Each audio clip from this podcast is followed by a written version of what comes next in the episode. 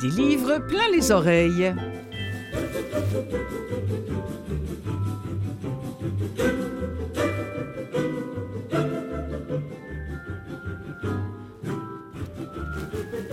Bonjour, bonjour tout le monde. Clotilde Sey au micro de Canalem qui produit cette émission. Émission que vous pouvez entendre peut-être sur votre câbleau distributeur ou encore à CKVL ou encore en balado deux semaines après qu'elle soit enregistrée.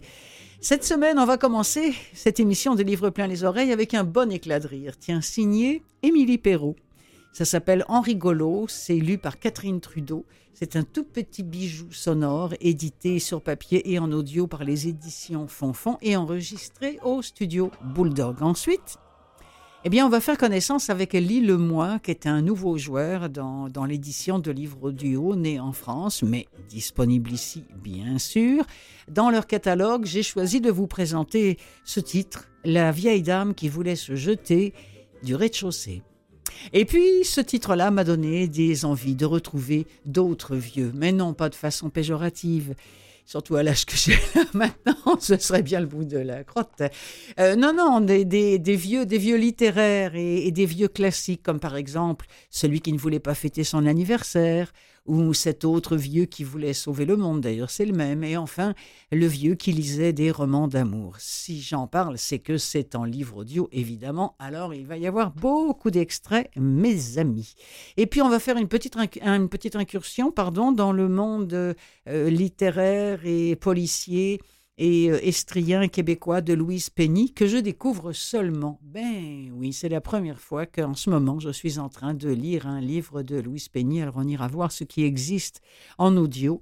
Et on va finir cette émission avec des nouveautés en audio pour tous Arsène Lupin, Mathias Sénard et Denis Lehane. Le silence, hein, c'est le nom de son petit dernier. Et il, plaît absolument à tout le monde. Il fait même le bonheur de tout le monde. Ben, le bonheur, je ne sais pas, parce que c'est quand même un sujet assez lourd, comme toujours avec Denis Lehane. Mais en tout cas, même Michel Tremblay euh, a littéralement capoté en le lisant. Mais d'abord, on va commencer avec un rire.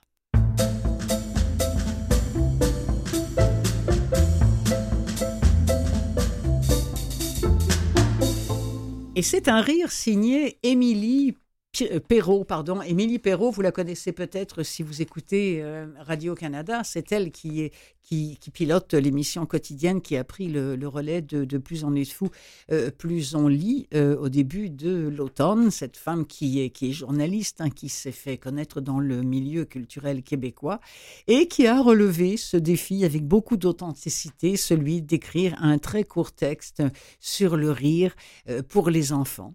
Elle dit, euh, euh, Émilie Perrault, bon, faut d'abord savoir que c'est une passionnée d'art euh, sous toutes ses formes, qu'elle est persuadée que les créateurs et les créatrices font œuvre utile, mais surtout, elle est une inconditionnelle des recommandations culturelles. Elle dit, c'est plus fort que moi quand il y a quelque chose qui me plaît, je ne peux pas garder ça juste pour moi.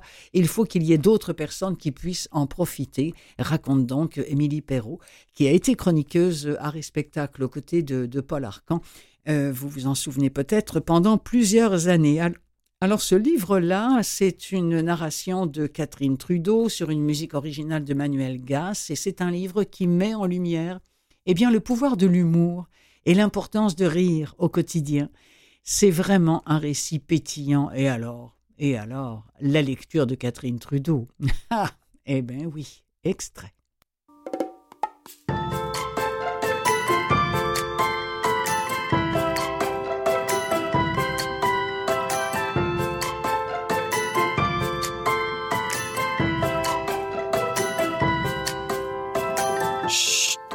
Je ne peux pas te parler fort. Je dois rester caché sous mon pupitre. Je ne peux pas t'expliquer pourquoi. J'ai trop peur de me mettre à rire. Et il ne faut surtout pas. Bon, d'accord. Je te raconte. Mais avant, dis-moi, as-tu déjà compté combien de fois tu ris par jour? Moi, j'ai essayé, mais j'ai arrêté à 342 fois. Je ris vraiment souvent. Une fois, j'ai même ri pendant que je me faisais chicaner. Mais je ne te le conseille pas. J'ai remarqué que les adultes euh, n'aiment pas beaucoup ça. En passant, moi, c'est Henri. c'est un diminutif. Ça veut dire que mon vrai nom est plus long. Mais ce que tu dois vraiment savoir, c'est que j'ai une qualité spéciale. Je fais rire de moi. Comme l'autre fois en classe, Rose s'est mise à me pointer du doigt et à rire très fort. Tout de suite, mon professeur, M. Philippe, l'a disputé. Pourtant, moi, j'aime ça, faire rire les gens. Je trouve que ça les rend plus légers et plus pétillants. Euh, euh, As-tu déjà remarqué que le rire, c'est comme un virus? Tout le monde peut l'attraper. Moi, ça fait longtemps que je l'ai compris. Quand je me trompe de mots, ça fait rire ma maman. Regarde, je te fais un coin d'œil. Ou encore, j'ai trouvé ton troupeau de clés. Même si je ne comprends pas pourquoi ça la fait rire, je ris aussi. C'est contagieux. Mais quand je lui ai raconté que Rose avait ri de moi, elle a tout de suite voulu me prendre dans ses bras pour me consoler. Pauvre maman. Elle ne se rend pas compte que pouvoir faire rire, c'est comme avoir une baguette magique. Je lui ai expliqué. Tu sais, maman, Rose se fait souvent gronder. C'est plus fort qu'elle. Parfois, elle fait des crises. Moi, j'essaie de la faire rire pour changer son humeur. C'est à cause de Rose que je suis cachée en ce moment. Quand elle fait ses colères, on doit se réfugier sous nos pupitres.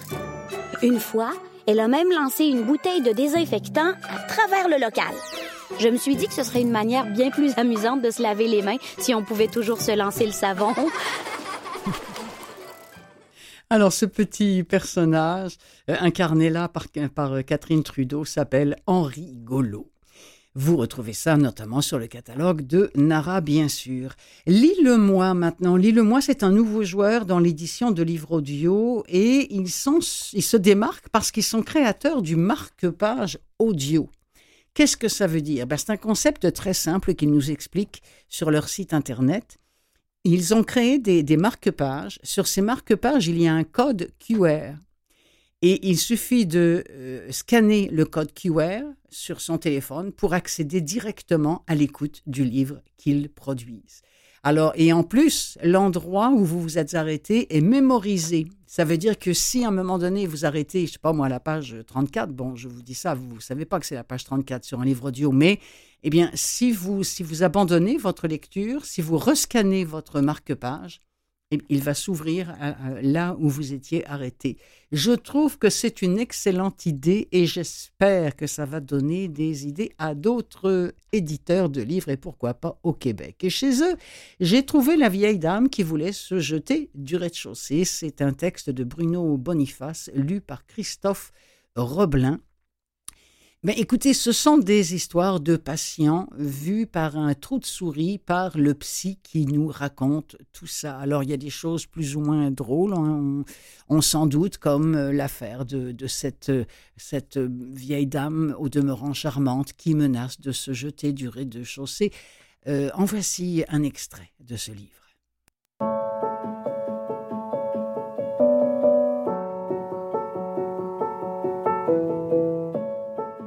Que c'est triste, un hôpital en fin de soirée. Même la salle de garde, si animée lors du déjeuner, est presque déserte. Les fresques érotiques qui ornent ces murs évoquent un décor de théâtre après que le spectacle est fini et que les projecteurs ont été éteints. J'avale mes lasagnes, les mêmes que les malades trouvent sur leur plateau. Quelques rares médecins dînent aussi. Sous leur blouse plus très blanche, tous portent un pyjama de bloc bleu ou vert. Tandis que sous la mienne encore blanche, un col roulé et un pantalon en velours me désignent comme le psychiatre de garde, de manière plus explicite encore que mon badge. Docteur Olivier Rougier, praticien hospitalier, psychiatrie adulte. Échange de regards, confraternel et tout de même hiérarchisé, dans lequel je crois lire une question. À quoi vais-je passer ma nuit de garde alors que ils sauveront des vies? Question qui n'existe peut-être que dans mon esprit, répondrait un confrère bienveillant. Sur le mur, au-dessus de moi, un pénis aux veines turgescentes et une vulve béante sont les détails les mieux dessinés de deux caricatures à la Dubou. Les visages sont respectivement, je l'apprendrai plus tard, ceux des chefs de service des urgences et de la radiologie. En face de moi s'installe CD, une cardiologue que j'ai surnommée ainsi, moins pour sa ressemblance avec Catherine Deneuve, du reste discutable, que pour des attitudes similaires et sa chaude et douce voix de fumeuse. Nous nous connaissons depuis qu'elle assure les bilans cardiologiques pour les patients de psychiatrie. Jusqu'à présent, nos échanges sont restés limités à ce cadre. Nous découvrons ce soir-là que nous prenons encore l'un et l'autre des gardes, quand plus rien ne nous y oblige. Cherchons-nous dans ces nuits de travail que le confort douillet de nos foyers respectifs ne nous offrira jamais Elle me dit s'intéresser à la psychanalyse, me cite quelques références, me parle du film Soudain l'été dernier. Est-elle en train de me tester, de se dévoiler, d'insinuer qu'elle-même fréquente le divan? La conversation, comme souvent dès qu'y est mêlé un psychiatre, s'engage sur la voie étroite qui sépare les banalités psy des confidences personnelles. Aussi, CD la replace-t-elle avec ostentation sur le terrain de la plaisanterie. Les spécialistes des maladies du cœur, ce n'est pas nous, c'est vous.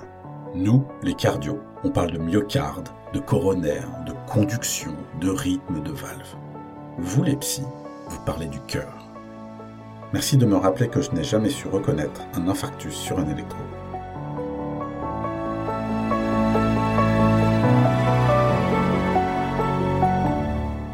Voilà, c'était un extrait de la vieille qui voulait se jeter du rez-de-chaussée. Vous souvenez-vous du vieux qui ne voulait pas fêter son anniversaire? Ça, c'est un super roman de, de Jonas Jonasson. J'en avais parlé euh, ici même à plusieurs reprises même. Mais je me suis dit, oh tiens, et pourquoi est-ce qu'on n'en réécouterait pas un petit bout?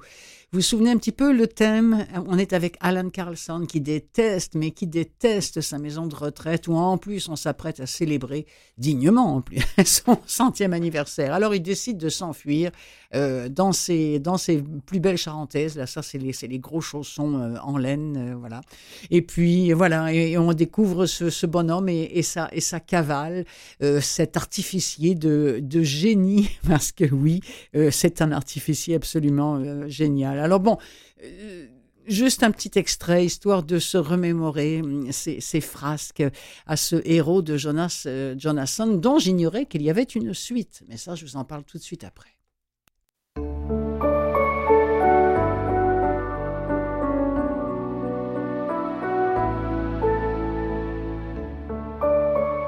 Le centenaire se mit en route sur ses chaussons pisse. On les appelle comme ça parce que les hommes d'un certain âge ont du mal à faire pipi plus loin que le bout de leurs chaussons. Il traversa d'abord un parc, puis une grande place où se tenait de temps à autre une foire, dans cette ville qui le reste du temps était fort calme. Au bout de quelques centaines de mètres, Alan s'assit sur une tombe derrière l'église médiévale qui était la grande fierté de la région. Il avait besoin de reposer ses genoux. Les gens du coin n'étaient pas des chrétiens très fervents, et il pouvait raisonnablement espérer avoir un moment de tranquillité à cet endroit. Il constata, amusé, qu'il était contemporain d'un certain Henning Algotsson, actuellement couché sous la pierre sur laquelle Alan s'était assis. Henning, lui, avait rendu l'âme quelque soixante et un ans auparavant. Si cela avait été son genre, Alan se serait peut-être demandé de quoi Henning était mort à l'âge de trente-neuf ans seulement. Mais Alan n'avait pas pour habitude de se mêler des affaires d'autrui s'il pouvait l'éviter. La plupart du temps, il y était parvenu.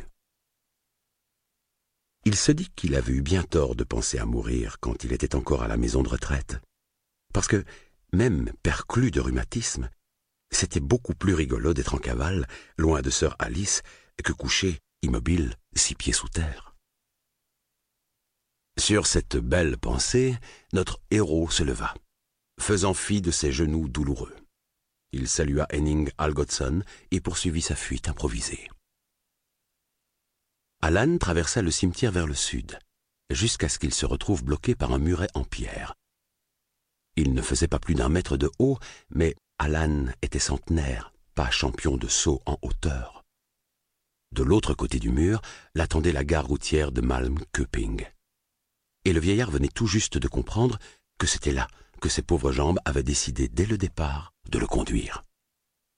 Une fois, il y a de nombreuses années de cela, il avait traversé l'Himalaya. Ça, c'était dur. Alan y pensa très fort devant ce mur qui s'érigeait en ultime obstacle entre lui et la gare. Il y pensa si fort que le mur rétrécit jusqu'à devenir un petit muret de rien du tout. Et quand il fut parvenu au minimum de sa taille, Alan passa au-dessus, malgré son âge et ses genoux. Comme nous l'avons dit plus haut, Malm que Ping était une ville assez calme, et ce jour-là ne faisait pas exception. Notre fugitif n'avait encore rencontré personne depuis qu'il avait décidé de ne pas fêter son centième anniversaire. Quand il entra dans la gare en glissant sur ses pantoufles, la salle d'attente lui parut déserte. Au milieu se trouvaient deux rangées de sièges disposés dos à dos, tous libres. Sur la droite, deux guichets. L'un était fermé, à l'autre était assis un petit homme très maigre, avec de minuscules lunettes rondes, une unique mèche de cheveux soigneusement ramenée au sommet du crâne pour cacher sa calvitie, et un gilet d'uniforme. L'homme leva le nez de son ordinateur d'un air ennuyé quand Alan entra. Peut-être trouvait-il qu'il y avait un peu trop d'affluence.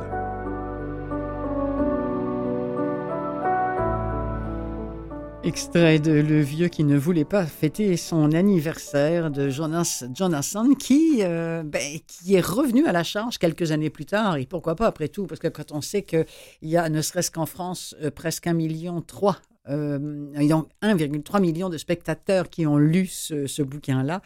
Et, eh bien, et le, vieux ne sucre toujours pas les fraises, expression qui veut dire qu'il n'est toujours pas mort. Alors, il se retrouve avec Julius, son, partenaire dans le, dans le nouvel opus qui s'appelle Le vieux qui voulait sauver le monde. Alors, tout commence au large de Bali et il va fêter son 101e anniversaire, Alan Carlson, dans un ballon. Mais voilà que le ballon va en mer.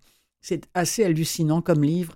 On va les retrouver de, Manhattan, de, Manhattan jusqu'au Kenya, euh, en passant par, euh, par la Tanzanie, euh, Copenhague. C'est fou. En plus, sur leur chemin, ils vont croiser des, personnages comme Angela Merkel, Donald Trump, la ministre suédoise des, des, Affaires étrangères. Ils se lient d'amitié avec un escroc indien qui a un nom absolument imprononçable, avec un guerrier Maasai. Bref, c'est encore une histoire absolument et délicieusement tarabiscotée que nous offre Jonas Jonasson, euh, le vieux qui voulait sauver le monde. C'est lu par Benoît Allemann.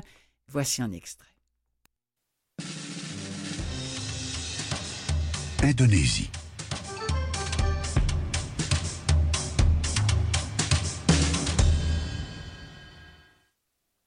Une vie de luxe sur une île paradisiaque remplirait n'importe qui de félicité. Mais Alan Carlson n'était pas n'importe qui et n'avait pas formé le projet de le devenir lors de sa 101e année d'existence. Pendant un temps, il avait été satisfait de s'asseoir sur un transat à l'ombre d'un parasol et de siroter des boissons de toutes les couleurs, en particulier en compagnie de son meilleur et seul ami, l'incurable petit escroc Julius Johnson. Pourtant, le vieux Julius et l'encore plus vieux Alan se lassèrent bientôt de leur unique occupation, profiter des millions rapportés de Suède dans la fameuse valise. Les sorties en yacht leur offrirent de reproduire au large ce qu'ils avaient déjà perfectionné sur la plage, à savoir rien. Puis, Alan se débrouilla pour faire venir Harry Belafonte des États-Unis, afin qu'il chante trois chansons à l'anniversaire de Julius, tant qu'on parle de trop d'argent et de rien à faire. Harry resta à dîner, bien qu'il n'ait pas été payé pour cela. Dans l'ensemble, ils passèrent une agréable soirée qui brisa la routine. Alan expliqua avoir choisi Belafonte en raison du goût de Julius pour la nouvelle musique de jeunes. Julius apprécia le geste à sa juste valeur et s'abstint de mentionner que le présent artiste n'était plus jeune depuis la fin de la Seconde Guerre mondiale. Mais comparé à Alan, ce n'était qu'un enfant. Même si le passage à Bali de la star mondiale n'était qu'une tache de couleur dans l'insipidité de leur existence, il allait bouleverser profondément les vies d'Alan et de Julius. Pas en raison des chansons interprétées par l'artiste, non, mais à cause de l'objet non identifié qu'il avait apporté et dont il ne pouvait détacher les yeux pendant le petit déjeuner précédant son départ. C'était une plaque rectangulaire noire, avec une pomme entamée sur une face et, sur l'autre, un écran qui s'illuminait quand on le touchait. Harry tapotait encore et encore. De temps à autre, il poussait un grognement, avant de pouffer de rire, pour ensuite maugréer de nouveau. Alan n'avait jamais été du genre à se mêler de ceux qui ne le regardaient pas, mais il y avait des limites. Loin de moi l'idée de fouiner dans vos affaires, mon jeune Belafonte, mais puis-je vous demander ce que vous faites? Est-ce qu'il se passe des choses dans ce... Euh, là-dedans? Harry Belafonte comprit qu'Alan n'avait encore jamais vu de tablette et fut tout content de lui faire une petite démonstration de son usage. L'appareil avait le pouvoir de montrer ce qui se produisait dans le monde, ce qui avait déjà eu lieu, et, avec plus ou moins de fiabilité, ce qui allait arriver sous peu. En fonction de l'endroit où on appuyait, il apparaissait des images et des films de tous les genres imaginables, et quelques-uns inimaginables.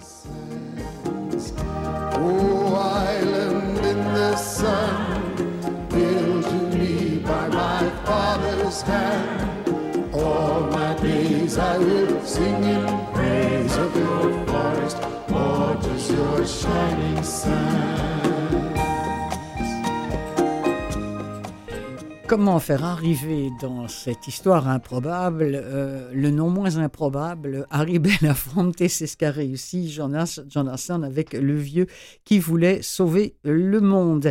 Euh, en parlant de vieux, encore un autre, tiens, le vieux qui lisait des romans d'amour. Ça, c'est de Luis Sepulveda. Euh, lu par Féodor Atkin. Et ce, ce vieux-là, on est en Amazonie. Euh, c'est un, un, chasseur, c'est un type qui, connaît l'Amazonie et la forêt amazonienne comme sa poche, euh, qui respecte les, animaux qui la peuplent. Il a vécu avec, avec des Indiens, il accepte les duels avec des fauves, et ça va arriver d'ailleurs dans, dans ce bouquin-là. Mais surtout, Antonio José Bolivar a découvert sur le tard l'antidote au redoutable venin de la vieillesse il sait lire et il a une passion pour quoi? Pour les romans qui parlent de l'amour, le vrai, celui qui fait souffrir. Alors le voici partagé entre la chasse et sa passion pour les romans, et c'est ce, vieux qui nous entraîne dans, dans, ce livre absolument plein de charme, dont le souvenir, nous dit-on, ne nous quitte plus. Alors je vous rappelle le titre Le vieux qui lisait des romans d'amour, l'auteur Luis Sepulveda, lu par Féodor Atkin. Malheureusement, dans l'extrait qu'on va entendre, on ne saura pas euh, quels sont les livres d'amour euh, dont il jouit comme ça euh, à lire au fond de sa jungle, mais dans l'extrait, on va entendre oh, une savoureuse séance avec un drôle de dentiste.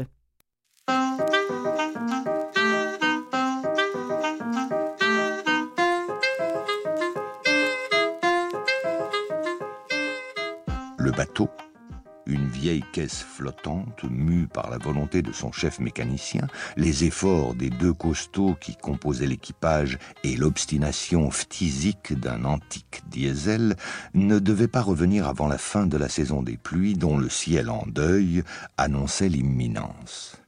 Le docteur Rubicondo Loachamin venait deux fois par an à Elidilio tout comme l'employé des postes, lequel n'apportait que fort rarement une lettre pour un habitant et transportait essentiellement dans sa sacoche délabrée des papiers officiels destinés aux maires ou les portraits sévères, décolorés par l'humidité, des gouvernants du moment. Du passage du bateau, les gens n'attendaient rien d'autre que le renouvellement de leurs provisions de sel, de gaz, de bière et d'aguardiente. Mais la venue du dentiste était accueillie avec soulagement, surtout par les rescapés de la malaria, fatigués de cracher les débris de leur dentition et désireux d'avoir la bouche nette de Chicot afin de pouvoir essayer l'un des dentiers étalés sur un petit tapis violet qui évoquait indiscutablement la pourpre cardinalis. Toujours vitupérant contre le gouvernement, le dentiste débarrassait leurs gencives de leurs ultimes vestiges dentaires, après quoi il leur ordonnait de se rincer la bouche avec de l'aguardiente. Maintenant, voyons comment tu le trouves, celui-là? Euh, il me sert, je peux pas fermer la bouche. Allons donc. Tu parles d'une bande de délicats. Bon, on en essaye un autre. et il flotte. Si j'éternue, il va tomber. T'as qu'à pas t'enrhumer, couillon. Ouvre la bouche. Et il lui obéissait. Ils essayaient plusieurs dentiers, finissaient par trouver le bon et discutaient le prix, tandis que le dentiste désinfectait les autres en les plongeant dans une marmite d'eau chlorurée bouillie. Pour les habitants des rives du Samora, du Yacuambi et du Nangaritza, le fauteuil mobile du docteur Rubicondo Loachamin était une institution. En fait, il s'agissait d'un vieux siège de coiffeur avec le socle et les bras émaillés de blanc. Il fallait toute la force du patron et des matelots du Sucre réunis pour le hisser à quai et l'installer sur une estrade d'un mètre carré que le dentiste appelait la consultation. Sur la consultation, c'est moi qui commande, nom de Dieu. Ici, on m'obéit. Une fois en bas, vous pouvez m'appeler arracheur de dents, fouille-gueule, tripoteur de langue ou tout ce qui vous passe par la tête. Et vous pouvez même m'offrir un verre. Ceux qui attendaient leur tour faisaient des têtes d'enterrement. Et ceux qui passaient par les pinces d'extraction n'étaient pas plus brillants. Les seuls personnages à garder le sourire autour de la consultation, c'étaient les Givaros, qui observaient, accroupis les Givaros, des indigènes rejetés par leur propre peuple, le peuple des Chouars, qui les considérait comme des êtres avilis et dégénérés par les habitudes des Apaches, autrement dit les Blancs. Les Givaros, ou plus exactement Jivaros, habillés avec les guenilles des Blancs, acceptaient sans protester ce nom dont les avaient affublés les conquérants espagnols et qui signifiait sauvage. Eh oui, là-bas aussi. Euh, bah écoutez, voici déjà la, demi-heure, il me semble, ça a passé euh, drôlement vite cette, demi-heure-là avec, euh, avec ces vieux qui nous font découvrir du pays. Alors je vous rappelle que vous écoutez l'émission Des livres plein les oreilles, réalisée, animée pour vous par Clotilde Sey. Restez là, en seconde partie, il sera question de l'univers de Louise Penny. Euh, d'Arsène Lupin, le petit dernier de, Mathias Hénard, Déserté, et le petit dernier de Denis Lehane, Le Silence. Ah oui, un petit bout de Légende d'automne aussi, qui maintenant est arrivé en, livre audio. Ah ben, il va y en avoir des belles choses à écouter encore. à tout de suite.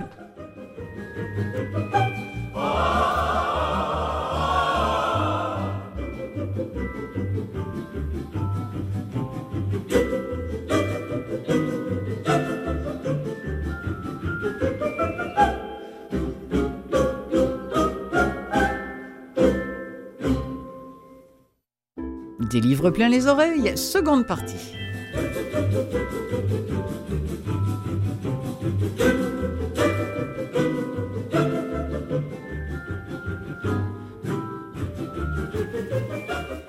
Alors, une première, une, chronique, euh, voilà, ce sera la, la, première du nom qui sera consacrée à un auteur ou euh, une autrice dont je n'avais jamais encore rien lu. Ça va s'appeler ma chronique, ma toute première fois. Aujourd'hui, Louise Penny, dont quelques livres ont été enregistrés par Raymond Cloutier, oui, oui, oui, le comédien. Et puis, alors évidemment, j'ai un extrait hein, d'un de, ses livres, celui d'ailleurs dans lequel je suis plongé, Le mois le plus cruel de Louise Penny. Et puis au chapitre des nouveautés en audio pour tous, Arsène Lupin, la version livre audio du merveilleux Légende d'automne de Jim Harrison chez Lizzie, mais aussi Déserté de Mathias Sénard et de Denis Lehane, Le silence, son petit dernier qui fait beaucoup de bruit et qui fait le bonheur de tous, même de Michel Tremblay.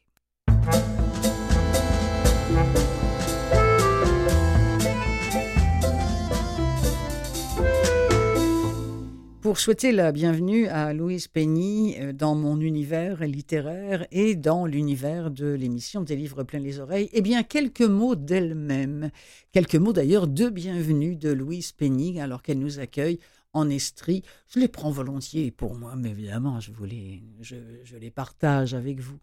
Alors elle écrit, j'ai trouvé ça sur son site personnel, je trouve ça bien agréable. Bienvenue à Three Pines, village fictif des cantons de l'Est au Québec où se déroule un nombre déraisonnable de meurtres, mais un lieu où existe aussi l'amitié, la bonne chair, une profonde affection mutuelle et la gentillesse. Par-delà le crime, la rancœur, la terreur obscure tapis en chacun de nous, mes livres parlent de bonté, dit Louise Penny, de choix, d'amitié et de sentiment d'appartenance, d'amour, d'amour durable. Tiens, ça aurait plu certainement à notre bonhomme euh, au fin fond, à notre petit vieux au fin fond de l'Amazonie. Et finalement, du fait d'être surpris non par l'amertume, mais par la joie, elle écrit encore Louise Penny, je ne peux dire à quel point je suis enthousiaste à l'idée que Flammarion Québec publie dans de merveilleuses traductions toute la série des Armand Gamache Enquête. Euh, je, dédie tout cela à mes amis et au Québec, ce lieu où elle a choisi hein, de, vivre. Et euh, alors, elle est, euh, voilà, elle, y vit encore d'ailleurs, elle est, elle est dans les cantons de l'Est. Alors, je vous propose un extrait de ce, ce livre-là, Le mois le plus cruel. Ça se passe à Pâques. On est toujours à Three Pines, alors qu'une étrangère qui communique avec les esprits s'arrête au village.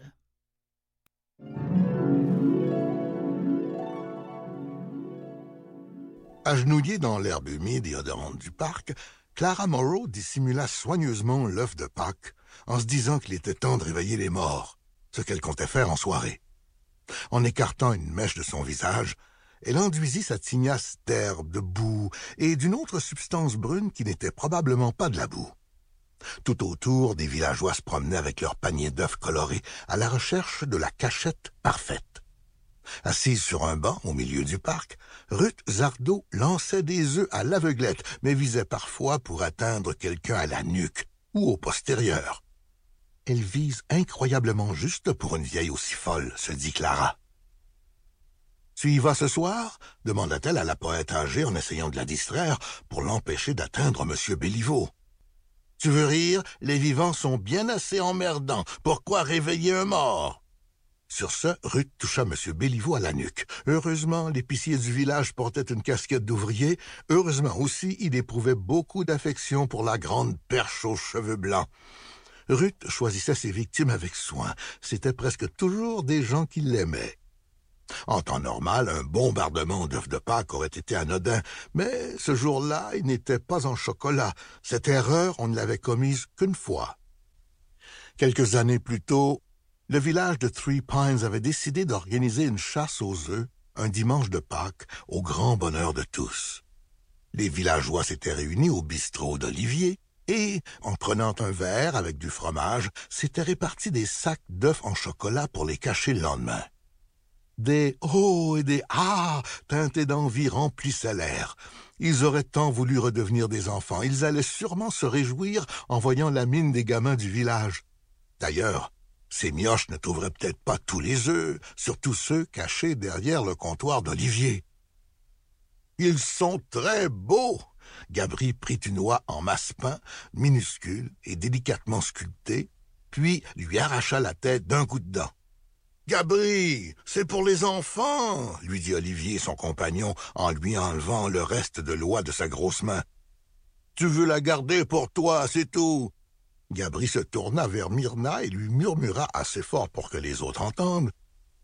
Bonne idée, des gays qui offrent du chocolat à des enfants. Alertons les autorités. Blond et timide, Olivier devint écarlate. Myrna sourit. Enveloppée dans un cafeton rouge et prune éclatant, elle était noire et ovale. On aurait dit un gros œuf de Pâques. La plupart des habitants du minuscule village étaient réunis au bistrot, certains serrés le long du comptoir en bois poli, d'autres affalés dans les vieux fauteuils confortables éparpillés çà et là, qui étaient tous à vendre, car Olivier était aussi antiquaire. De discrètes étiquettes étaient accrochées partout, y compris sur Gabri lorsqu'il était en mal d'attention et de compliments. On était début avril, et les flammes crépitaient joyeusement dans l'âtre, en jetant une lueur chaude sur les parquets de pin. Le temps et le soleil avaient ambré les larges planches. Se faufilant avec aisance dans la salle aux poutres apparentes, les serveurs proposaient des boissons et du bris crémeux et coulant de la ferme de M. Pagé. Installé près du parc, le bistrot était au cœur du village québécois. De part et d'autre du café, des boutiques contiguës étreignaient l'endroit comme des bras de briques anciennes le magasin général de M. Béliveau, la boulangerie de Sarah, le bistrot, et finalement, juste à côté, la librairie de Myrna, avec ses livres neufs et usagés. Depuis toujours, trois pins au tronc rugueux se dressaient en face, comme des sages ayant trouvé ce qu'ils cherchaient. Sans doute aurez-vous reconnu la voix de Raymond Cloutier. Êtes-vous des fanatiques d'Arsène Lupin sur Netflix? Eh bien, Audiolib surfe un peu sur le succès public de, cette série pour sortir Échec à la Reine, qui est le dernier qui vient de, sortir euh, sur Netflix, euh, toujours euh, interprété le Lupin par Omar Sy. ce, ce Lupin-là a été écrit par Bertrand Puard. Il est lu en livre audio par Benjamin Junger. On suit Benjamin Ferrel et son ami Hassan Diop qui euh, vont devoir déployer des trésors d'ingéniosité pour contrer des ennemis et parvenir à leur fin, avec pour seule récompense un trésor, peut-être oui, mais surtout pas mal d'injustices à réparer et des aventures à vivre dans l'ombre d'Arsène Lupin, de Paris à un archipel au large de Los Angeles en passant par la Provence. Mais pour l'instant, Benjamin, on le dérange.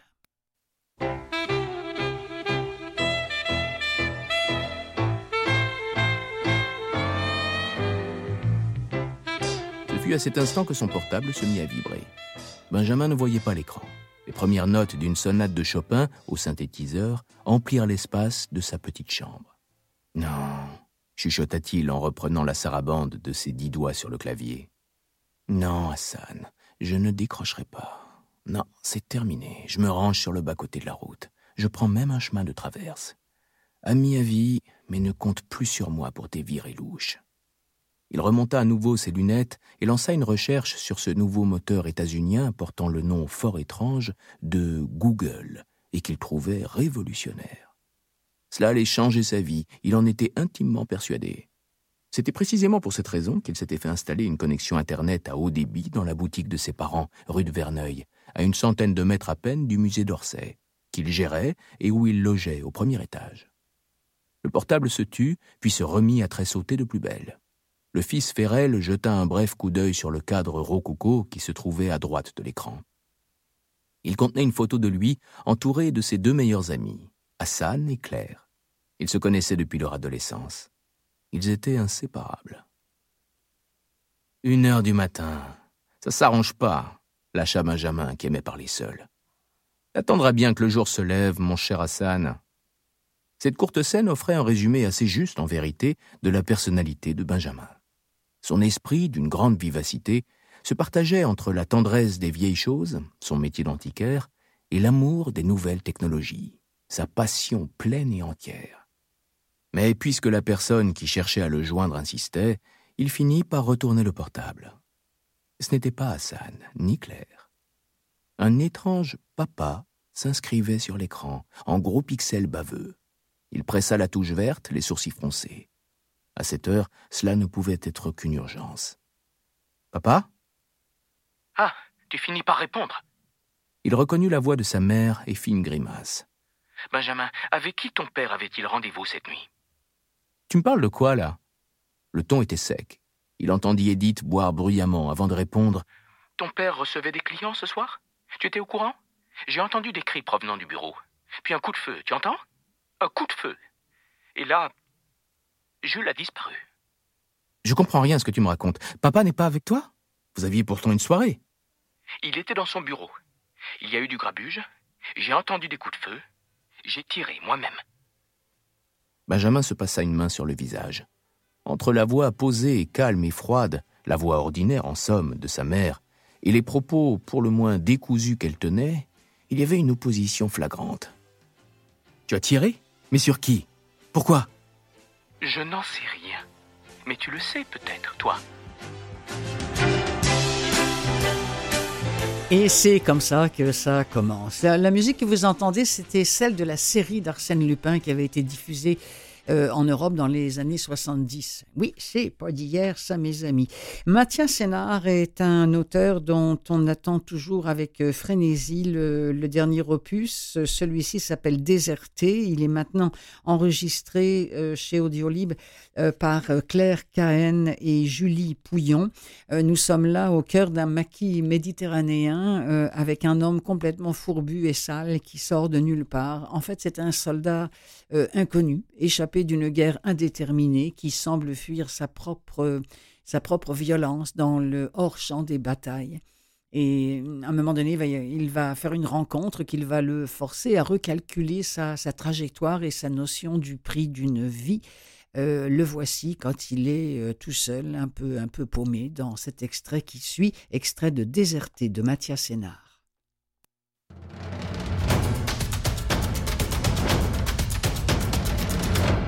Il maudit un instant la guerre et les soldats. Tu es encore l'un des leurs? Tu portes toujours des armes, des munitions et des souvenirs de guerre? Tu pourrais cacher le fusil et les cartouches dans un coin et devenir un mendiant. Laisser le couteau aussi. Les mendiants n'ont pas de poignard. Les godillots à l'odeur de merde et aller pieds nus, la veste couleur de misère et aller torse nu. Le repas achevé, il boit le fond de sa gourde et joue à pisser le plus loin possible vers la vallée. Il s'allonge à nouveau cette fois tout contre la paroi, le bas du sac sous la tête. Il est invisible dans l'ombre, tant pis pour les bestioles, araignées rouges, scorpions minuscules, scolopendres aux dents aiguës comme des remords, qui gambaderont sur son torse, glisseront sur son crâne presque rasé, se promèneront sur sa barbe aussi rêche qu'un roncier. Le fusil contre lui, la crosse sous l'épaule, le canon vers les pieds enroulé dans le morceau de toile bitumée qui lui sert de couverture et de toit. La montagne bruisse. Un peu de vent double les sommets, descend dans la combe et vibre entre les arbustes. Les cris des étoiles sont glaçants. Il n'y a plus de nuages. Il ne pleuvra pas cette nuit. Ange, mon saint gardien, protecteur de mon âme et de mon corps, Pardonne-moi tous les péchés commis en ce jour, et délivre-moi des œuvres de l'ennemi. Malgré la chaleur de la prière, la nuit reste un fauve nourri d'angoisse, un fauve à l'haleine de sang, des villes aux ruines, parcourues par des mères brandissant les cadavres mutilés de leurs enfants face à des hyènes débraillées qui les tortureront, ensuite les laisseront nus, souillés, les mamelons arrachés à coups de dents, sous les yeux de leurs frères violés à leur tour avec des matraques, l'effroi étendu sur le pays, la peste, la haine et la nuit, cette nuit qui vous enveloppe toujours pour vous pousser à la lâcheté et la trahison, à la fuite et la désertion. Combien de temps va-t-il falloir marcher? La frontière est à quelques jours d'ici, au-delà des montagnes qui bientôt deviendront des collines à la terre rouge, plantées d'oliviers? Il sera difficile de se cacher. Beaucoup de villages, des villes, des paysans, des soldats. Tu connais la région. Tu es chez toi ici. Personne n'aidera un déserteur. Tu atteindras demain la maison dans la montagne la cabane, la masure. Tu y prendras refuge quelque temps. La cabane te protégera par son enfance. Tu y seras caressé par les souvenirs.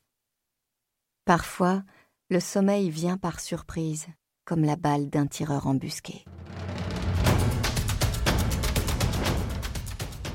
De Mathias Sénard, un extrait de Déserté lu par Claire Cahan ou Cahen et Julie Pouillon, un autre, mais plutôt du côté des États-Unis, dont on attend toujours avec impatience euh, un nouveau bouquin, c'est Denis Lehane. Celui-ci s'appelle Le silence. Euh, il est lu par Marie Bouvier.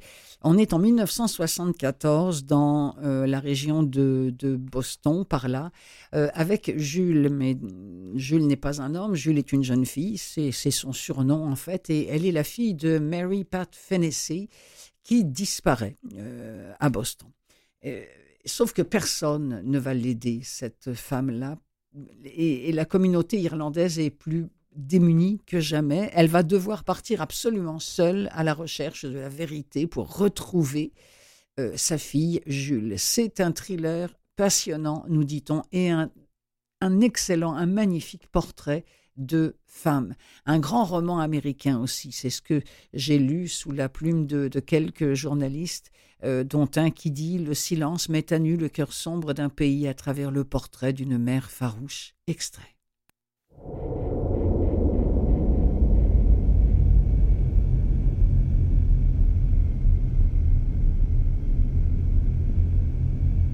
À partir de ce point, les souvenirs des témoins deviennent flous. Il y avait ces quatre jeunes violents et bruyants sur le quai. Personne n'avait envie de croiser leurs regards par erreur. Personne n'avait envie de se trouver mêlé à ça. D'être la personne suivante à s'entendre dire qu'elle n'était pas dans le bon quartier. Alors, ils ont regardé ailleurs. Ensuite, il y en a trois qui sont partis. Ils ont quitté la station. Ils ont tenté leur chance et essayé de trouver un taxi. Deux ont attendu la rame de la ligne extérieure par laquelle Seamus Riordan est arrivé. Ils ont gardé les yeux fixés sur les rails jusqu'au moment où ils ont vu les lumières de la rame qui approchait. Mais aucun des deux n'a regardé en direction de ces quatre jeunes et de ce qu'ils faisaient à celui qu'ils avaient pourchassé. La rame est arrivée. Les deux témoins sont montés dedans. Seamus en est descendu. À minuit vingt, il était le seul passager à descendre. Et c'est là que j'ai vu les cinq. Vous voulez dire quatre Les quatre et le jeune nègre. Un instant, dit Bobby. Euh, qu'est-ce que vous dites? Les quatre jeunes blancs et le jeune noir, dit Seamus. Quatre plus un, ça fait cinq. Mais il était tombé du quai à ce moment-là. Seamus Riordan plisse les paupières. Il était étendu à leurs pieds. Après le départ de la rame Ouais. Vous n'inventez rien là? demande Vincent. Qui irait inventer un truc comme ça? Vos parents, ils ont aussi eu des gosses qui n'étaient pas des foutus demeurés? Bobby Coyne regarde son équipier, s'assurant qu'il ne présente pas de signe de violence prochaine.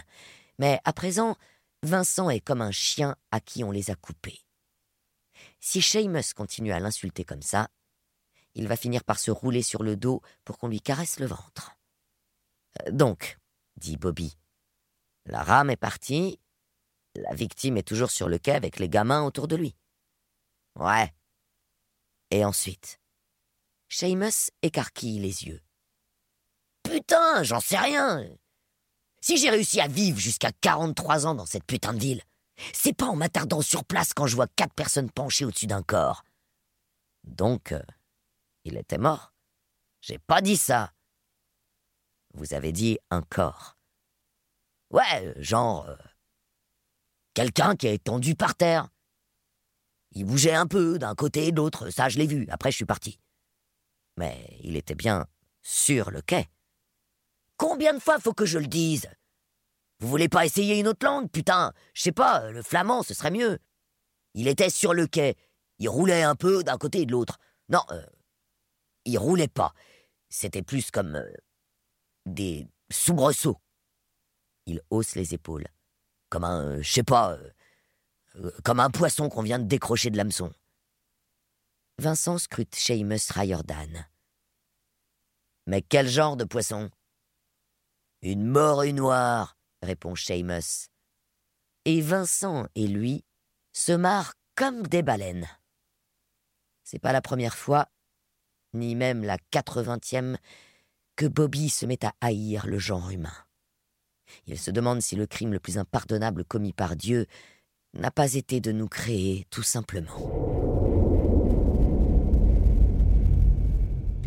Le silence de Denis Lehane, voilà, qui arrive en audio. Vous venez de, l'entendre, du moins d'entendre un extrait lu par Marie Bouvier. Vous souvenez-vous de ce film euh, formidable euh, qui s'appelait Légende d'automne, qui s'appelle d'ailleurs toujours euh, Légende d'automne euh, j'ai l'image de, Il y avait euh, Anthony Hopkins là-dedans, il y avait euh, Brad Pitt aussi qui faisait le rôle de, de Tristan. ce, que, ce, que vous savez peut-être pas, en tout cas, moi je l'ignorais complètement, c'est que bon, ça a été écrit par Jim, Jim Harrison, mais lorsque le livre est sorti, en fait, c'était trois nouvelles. Et Légende d'automne, c'est la troisième nouvelle, et c'est elle qui a été filmée. Euh, c'est la toute dernière nouvelle de, de ces, de ces trois-là. On est dans un ranch dans le Montana avec des Blancs, avec des Indiens qui partagent paisiblement leur existence. On est avec un père, ancien colonel, sévère, et ses trois fils. Trois fils qui décident de partir à la guerre, la Première Guerre mondiale. Le plus jeune ne va pas en revenir, et les deux autres vont rentrer et tour à tour vont tomber amoureux de la fiancée du jeune qui se retrouve déjà veuve ou presque. Bon, raconter comme ça, c'est un petit peu fade et sans saveur, mais Légende d'automne, c'est beaucoup plus que cela. C'est vraiment un portrait juste de la civilisation qui n'a de civilisé souvent que le nom, et puis, et puis la famille est vue comme celle par qui le malheur arrive, alors qu'on soit blanc ou indien. Voici un extrait, c'est le départ des trois fils, extrait de Légende d'automne.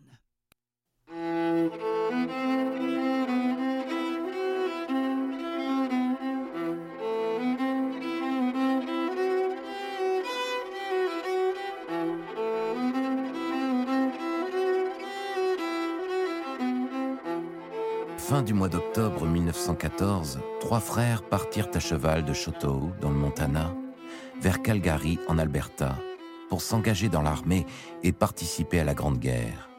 Les États-Unis ne s'y impliqueraient qu'en 1917. Un vieux Cheyenne, nommé Un Coup, les accompagnait. Il devait ramener au ranch ses chevaux racés que le père avait donnés à ses fils parce qu'il jugeait inconcevable qu'ils partent à la guerre sur des carnes. Comme un coup connaissait tous les raccourcis dans le nord des montagnes rocheuses, ils voyagèrent en pays sauvage, le plus souvent à l'écart des routes et des campements. Ils avaient quitté le ranch avant l'aube. Leur père était vêtu de son long manteau en peau de bison et tenait une lampe à pétrole dans l'écurie où tous restaient silencieux. Quand il les étreignit au moment des adieux, les menus panaches blancs de son haleine montèrent vers les poutres du toit. Au point du jour, un vent violent secouait les trembles jaunies, dont les feuilles voltaient au-dessus de la prairie d'altitude avant de s'amasser dans une ravine.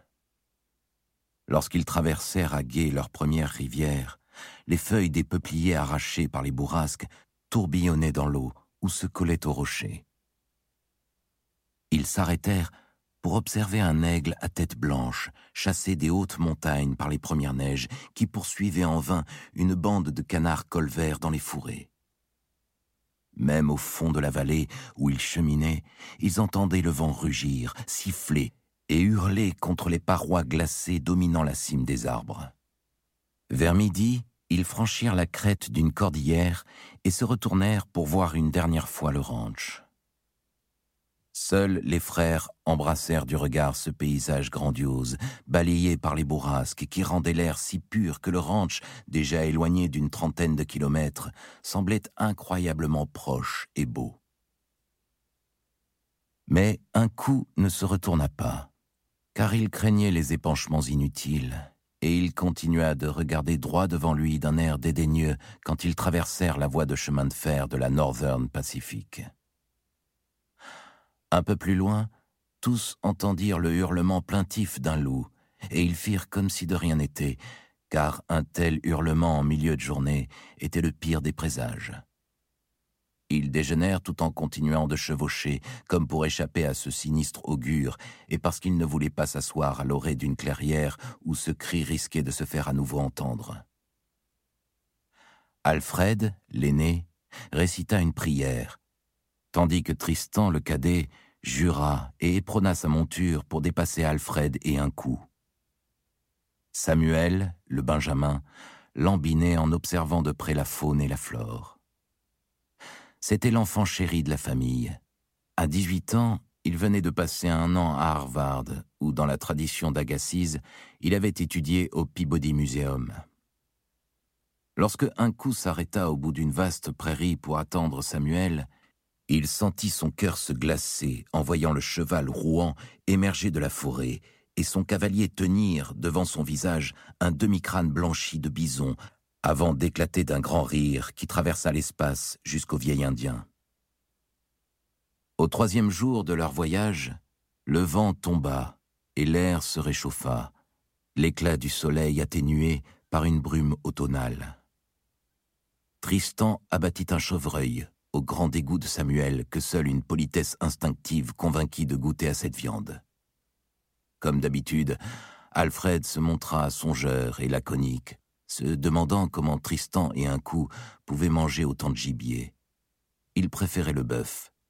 Quand Tristan et un coup entamèrent leur festin, en se partageant le foie de l'animal, Samuel déclara en riant que lui-même était un omnivore qui finirait herbivore, mais que Tristan était un authentique carnivore capable d'emmagasiner ses forces pour ensuite chevaucher, dormir ou encore boire et forniquer pendant des jours. Tristan donna le restant de la carcasse à un rustre local qui les avait laissés dormir dans sa grange délabrée qu'ils avaient préférée à la puanteur ammoniaquée du chalet bourré de marmailles.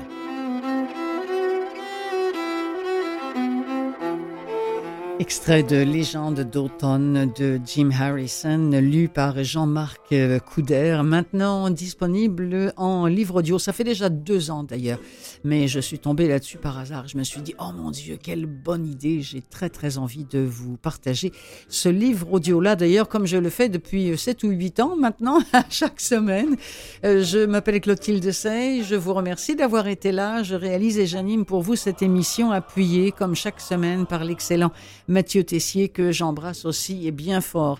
Alors, je vous salue tout le monde, je vous souhaite une belle semaine pleine de belles découvertes en audio et je vous dis ben, à la semaine prochaine. Salut